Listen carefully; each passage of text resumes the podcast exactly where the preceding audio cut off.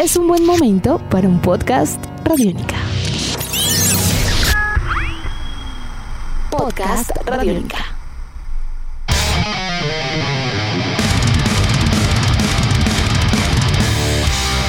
Bienvenidos a esta nueva edición de Podcast Rock and Roll Radio, un producto de Radiónica desarrollado por el señor Andrés Durán, arroba Andrés Durán Rock, y quien les habla Héctor Mora, arroba Mora Rock and Roll, bajo la producción de Juan Jaramillo, Jairo Rocha y la captura sonora de Juliana Avellaneda. La agrupación Exodus es una institución en el mundo de los sonidos pesados norteamericanos, con casi cuatro décadas de trabajo originados desde la bahía de San Francisco. Recientemente han presentado su álbum número 11 en estudio con el nombre de Persona Non Grata para el sello Nuclear Blast Records y con el regreso del guitarrista Gary Holt a la banda tras su participación de los últimos años junto a la agrupación Slayer. El disco ha contado con excelentes reseñas y comentarios internacionales que lo han destacado como una de las grandes muestras en composición de Holt y compañía para un disco que ratifica su compromiso con lo pesado. Así que hoy en Podcast Rock and Roll Radio reseñamos el nuevo álbum de la agrupación Exodus, un álbum realmente muy grato. Eso y mucho más para los próximos minutos. Andrés, muy buenas, ¿cómo va todo? Y feliz de encontrarnos eh, con usted hoy para presentar este gran álbum, El regreso de Exodus. ¿Qué tal Héctor? Un placer como siempre estar con usted de nuevo en este que es eh, prácticamente el despertar, el, eh, digamos la transición de un nuevo año y como usted bien se dio cuenta, muchas cosas sucedieron y pues quiero agradecer a todos los que hicieron parte de este podcast y siempre recordándolos en estas eh, festividades. Así que muy feliz de recordar a la agrupación Exodus con este persona non grata. Sí, señor. De hecho, estamos casi que finalizando una temporada de 79 episodios eh, con todo el entusiasmo y pues en este caso también celebrando lo que viene a ser un regreso potente, exitoso y sobre todo con la firma y la identidad para una banda que es, eh, como decíamos, una institución, es uno de los fortines, digamos, de la Bahía de San Francisco también durante muchas décadas. Totalmente cierto. Hace 37 años eh, comenzó esta carrera musical en San Francisco, en el área de la Bahía de San Francisco, cuando ellos lanzaron su primer demo autotitulado y esto ocurrió de una manera pues muy artesanal. Eh, la agrupación fue conformada por el señor Tom Hunting, quien es el baterista del grupo de toda la vida, y Kid Hammett, quien después, como todos sabemos, fue usurpado por Metallica. Y digo usurpado porque definitivamente Kirk Hammett fue la persona más importante. De hecho, él dio el nombre al grupo de Exodus. Pero bueno, vaya, todos sabemos lo mm. que sucedió. Eh, Tom, Tom Hunting, pues eh, el, el, baterista fundador, también cantó en el grupo a comienzos. Posteriormente, como todos sabemos, hizo parte el, el gran Cetro Sousa en las voces que estuvo trabajando con ellos del 86 al 93. Eh, digamos que luego llegaría Paul Baloff. Eh, Baloff muere en el 2002, regresa a Cetro. Es una agrupación de, del área de la bahía. Me encanta esto, Héctor, que Les Claypool, por ejemplo, eh, fue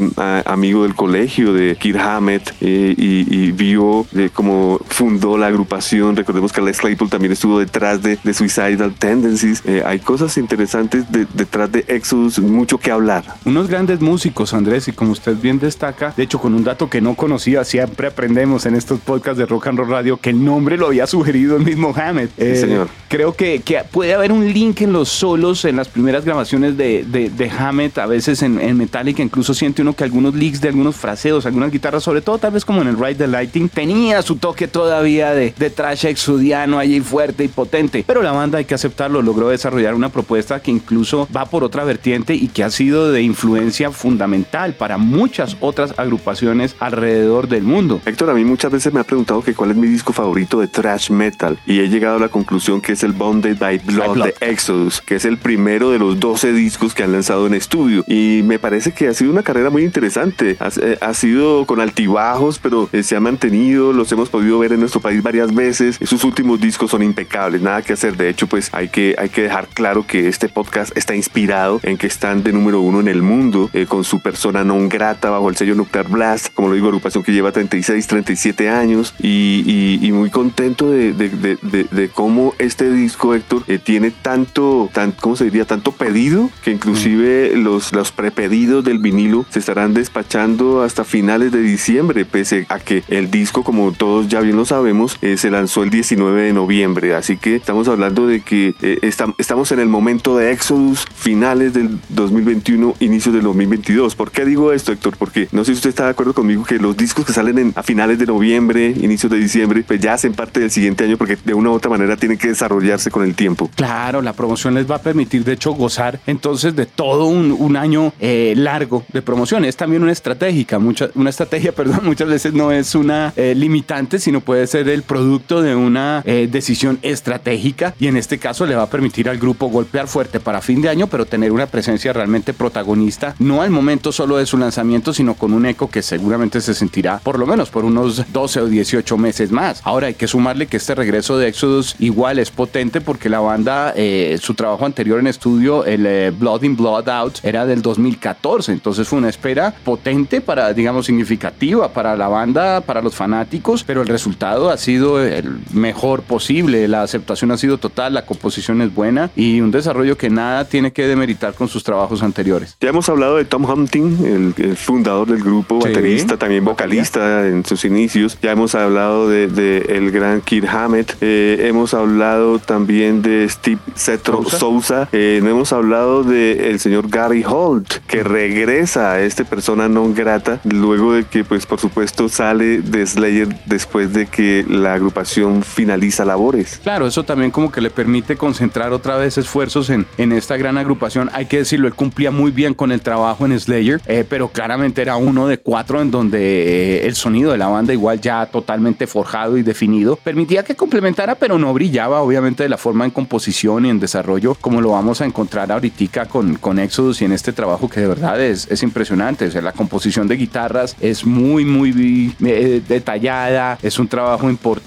es eh, yo creo que un aporte significativo también para el tocar y para el sentido del grupo. De hecho, y las letras ni hablar, ¿no? Son siete años, Héctor, siete años sin lanzar al mercado, pero me gustaría que continuáramos hablando de los integrantes, Héctor, porque nos quedan pocos, que son el señor Jack Gibson en el bajo, que está trabajando con el grupo desde 2001. Él ha tocado con Circle of Vengeance, con War Dance, con Testament, Testament en concierto también sirvió, bueno, compañeros allá del área de la bahía. Y el señor Lee Altus, eh, que está en la guitarra desde el 2005. Él trabajó con Hitten, con Angel Witch, con Die Crops, eh, Mordred, y esa es la alineación actual. Tom Hunting, Gary Hall, Steve Sousa, Jack Gibson y Lee Altus. Para que quede claro que estos son los responsables de tremendo disco persona non grata, Héctor.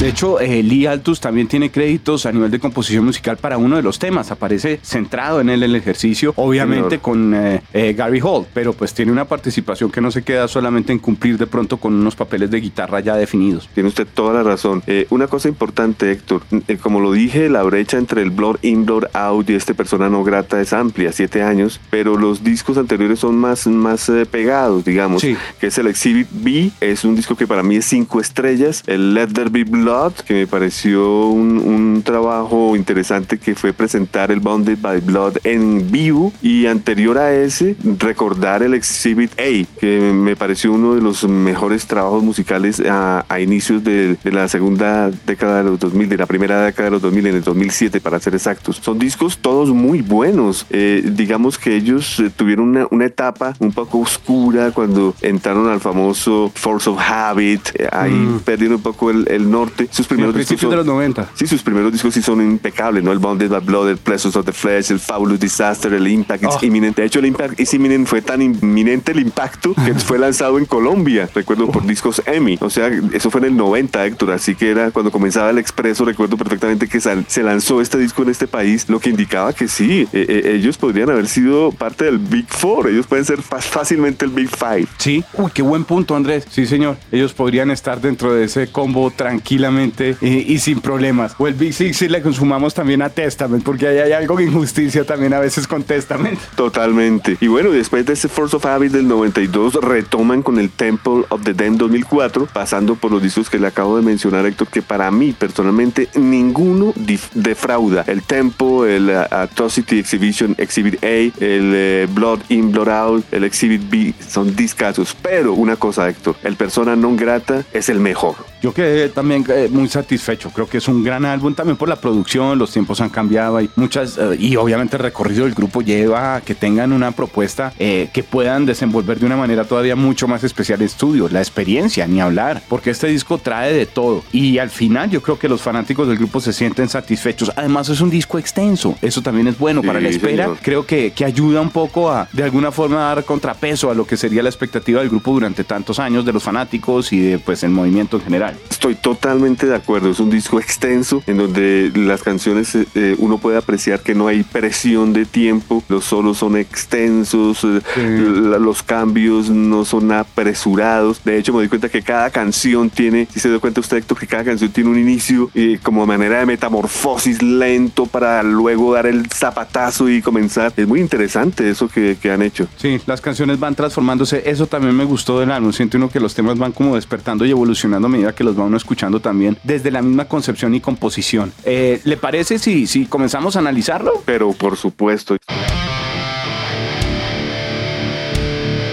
Comienza con persona non grata, primera vez en español, eh, y hay no solo un título, ¿no? Hay otro más adelante eh, que, vamos a reseñarlo. Pero este persona non grata, Héctor, 7 minutos 30, me parece que es una canción perfecta para abrir el disco, una canción rápida, tiene muchas partes, es una canción larga, pero no se siente, precisamente es, como una muestra de todo el disco, no sé qué usted piensa. Lo mismo, me pareció además una estrategia eh, arriesgada, porque es una canción de, es la segunda más larga de todo el álbum. La más larga. Normalmente esos temas los dejan o para la mitad para el final. En este caso ellos abren de una con persona non grata, trae el título del álbum, eso también es significativo, pero creo que de una vez la intención era de presentar la composición de frente, actual, sin preocuparse por tiempos ni nada y diciendo completamente honestos. Tal vez por eso la seleccionaron de primero, porque pues eh, para nadie es un secreto que de pronto a nivel comercial ese primer tema tan largo no es eh, lo más común. Exodus puede hoy en día decir qué quiere y qué no quiere hacer y en este caso yo creo que pensaron fue en los fanáticos y esa primera canción está es para todos ellos porque es un despliegue eh, largo, puro Exodus, potente, con algo moderno en la mezcla, no baja la velocidad. Demuestran que puede haber pasado algunos años, pero no tienen ninguna intención de bajar el tempo. Plenamente de acuerdo con usted en esa apreciación. Luego viene la canción número 2, REMF, 4 minutos 22. Eh, me parece que aquí Tom Hunting eh, está demostrando todos los años que tiene encima. Qué batería, Héctor, qué buenas partes instrumentales, cetro, excelente voz. Eh, se nota el regreso de Gary Hall también, canción rápida también. Los riffs tienen la firma y el trabajo de la voz para esta canción sí siento que trata de regresar un poquito más a esos matices tradicionales de Sodus. En persona non grata sí siente uno que la mezcla como que la acomodan diferente y todo. Aquí sí ya eh, hay ese toque como para yo creo que acercar un poquito más a los fanáticos que habían estado esperando pero que tampoco querían que se perdieran algunas características del grupo. Entonces como que ratifica eso. Yo a esta canción le sentí un poquito del toque de Exodus tradicional. Estoy de acuerdo. Luego viene el tercer tema que es Sleeping in to Madness. 5 oh. minutos 33, Héctor. Entra con una parsimonia, como lo he dicho, y empata con un riff de trash excelente. Al minuto 2.48 hay un breakdown, la canción baja, pero esto es bueno porque se ah. siente el bajo de Jab Gibson, eh, que, queda un poco oculto entre esas dos guitarras tan punzantes eh, actualmente, pero, pero muy bien, muy bien Jack en, el bajo. Eh, las guitarras gemelas y las apreció Héctor aquí en esta canción a la vieja escuela, buenos cambios. Total, esas guitarras y hacia el final con un toque melódico, casi que de trash dead, es especial, es fabuloso. Y en el mid-tempo que usted menciona, donde sobresale el bajo y demás, yo, yo allí sentí un toque pantera y hardcore en algunos momentos. Sí, señor, así es, sí, ah. rememora eso plenamente. Sí, sí, sí, delicioso, da variedad. Esta canción demuestra variedad en el álbum. Luego la cuarta canción es Elitist, el elitista, 3 minutos 58, excelente riff, buena entrada, me parece una canción rápida, al segundos al segundo 30 la canción baja. Es, es curioso porque entra fuerte, rápido, pero al segundo 30 baja. Y, la velocidad panterosa, como usted dice, con mucho groove. Y, se queda la canción en ese mid tempo. Excelentes solos, me gusta mucho los solos. Esta es otra de esas canciones donde se, ve la sorpresa del desarrollo de la canción. Como que la, la plantan la semilla y poco a poco uno ve que crece para otro lado y todo el proceso queda eh, presente. Es una evolución completa. No permite de pronto en algún momento que uno sienta listo. Esto es una canción, una canción de tales características por lo que alcancé a escuchar hasta acá, se desarrolla. De nuevo, ese es uno de los puntos claves del álbum, eh, esa evolución, no en el sonido general, sino en las mismas canciones, como poco a poco se van desarrollando hasta completarlas y terminar. Sí, es verdad. Eh, eso que usted acaba de decir es como decir en otras palabras también, nada planos y aburridos, sino bastante eh, inspirados para componer con canciones que no tienen la continuidad lógica como esta Elitist. Aquí daríamos paso a otra canción un poquito más larga que eh, Elitist. Elitist está casi como en un rango de las cortas, de me atrevo a decir del disco. Pero este Prescribing Horror creo que también complementa con una entrada oscura, dramática. Eh, es un buen trash que se va desenvolviendo con el riff. Aquí el riff de guitarra poco a poco lo va uno seduciendo. Sí, señor. 5 minutos 9, larguita. Digamos que mm, la construcción al inicio, como en todas las canciones, interesantísimo. Los riffs de guitarra, el doble bombo, excelente. Es una canción mid tempo, lenta, no sé qué decir. Lo que sí sé, Héctor, es que se percibe el horror al final cuando el bebé llora. Sí, sí, sí. Esa parte le da oscuridad y un poco de, sonido tenebroso, podríamos decir. Total. La canción número 6, Beatings Will Continue, que fue el primer sencillo que lanzaron, me encantó, Héctor. Cuando escuché esta canción dije, wow, qué regreso el de Exodus. Y es rápida, ¿no? Tres minutos, un, segundo. Eh, entra una guitarra solita y después se van todos impresionante. A los 30 segundos es puro trash metal directo. Para mí este es un hit.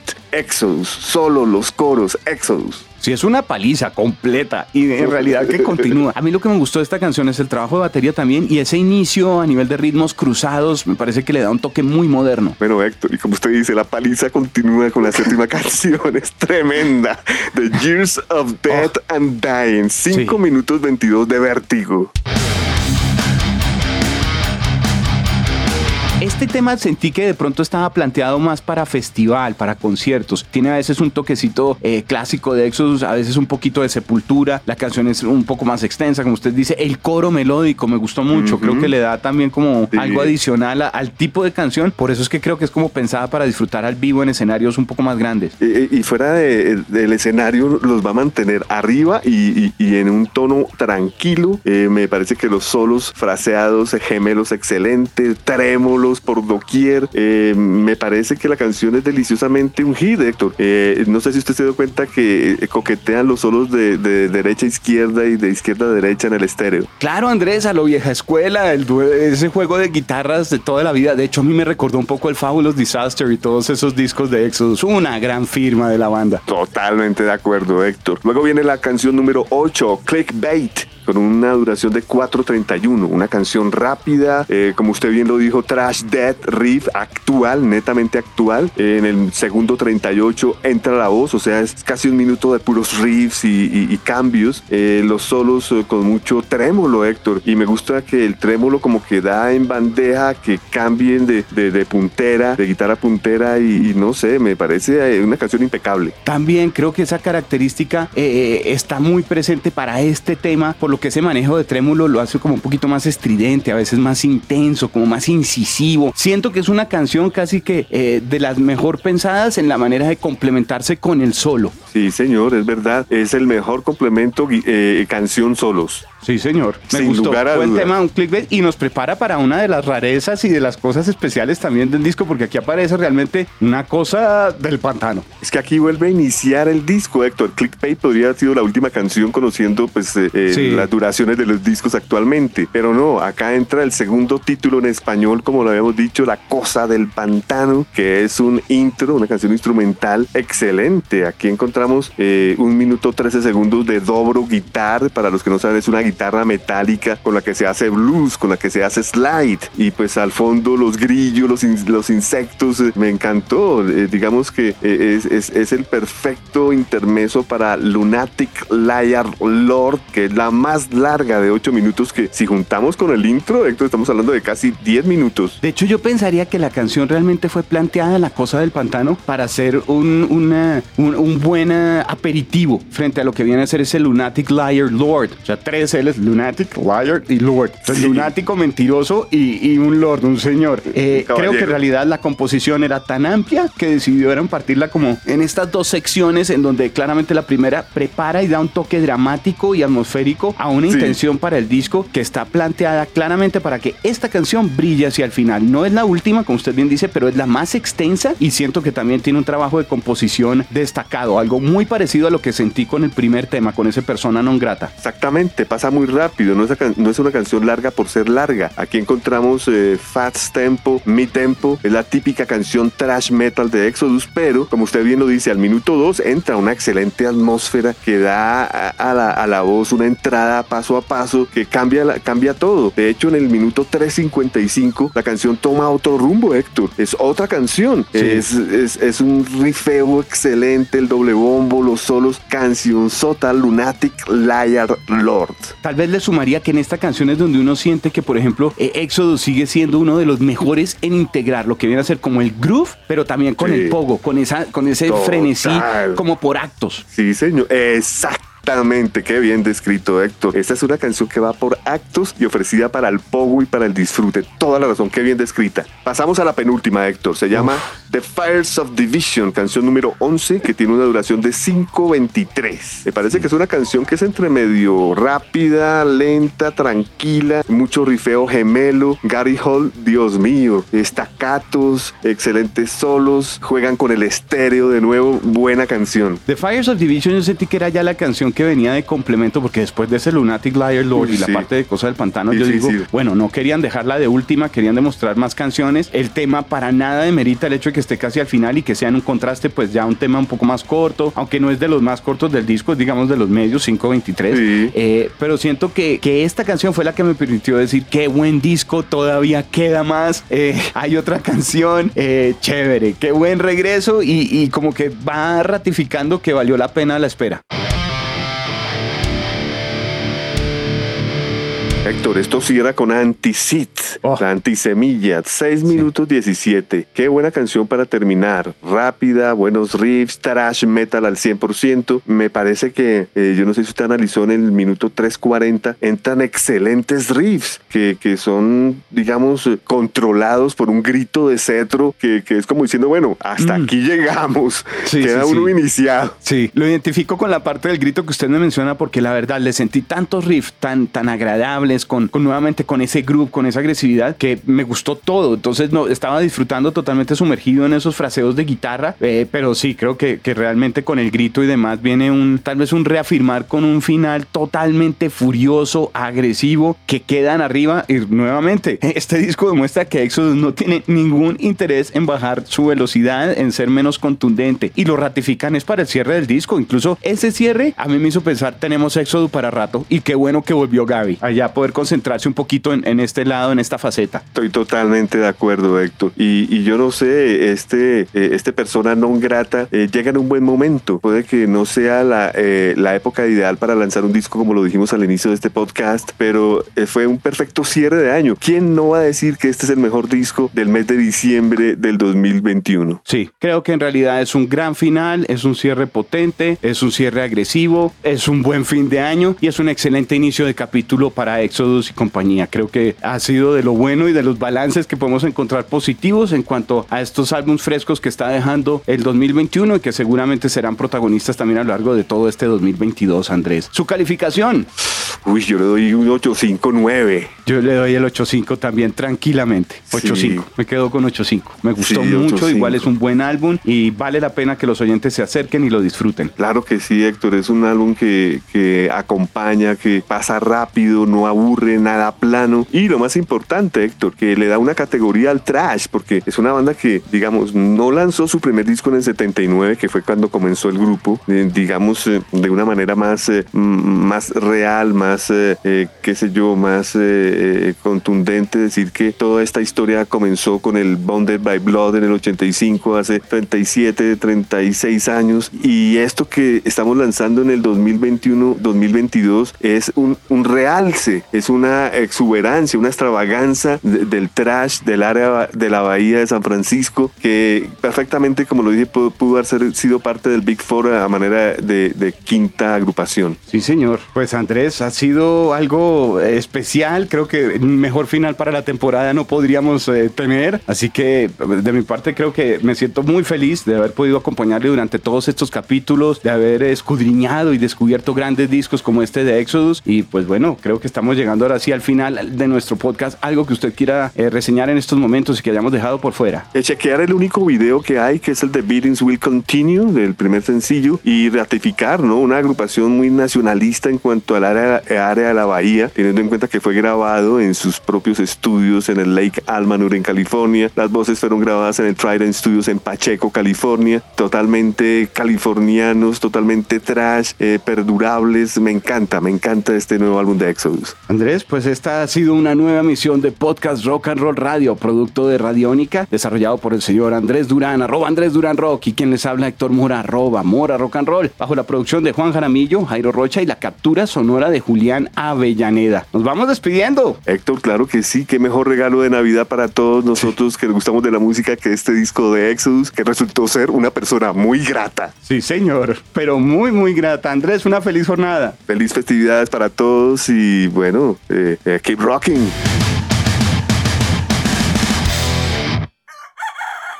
Hola, soy Fausto García Calderón. Hago parte del equipo de paz de Radio Nacional de Colombia y quiero invitarlos a escuchar Inquebrantables, Voces del Cambio, la serie de podcast en la que les traemos historias de gente excepcional que está cambiando la historia en lugares a los que ha llegado la paz. Sigan estos relatos que traemos desde las regiones colombianas cada mes. Encuentren este podcast en cualquier plataforma de distribución que prefieran y en nuestra página web Radio Nacional Co. Nuestros podcasts están en radionica.rocks, en iTunes, en RTVC Play y en nuestra app Radionica para Android y iPhone. Podcast Radionica.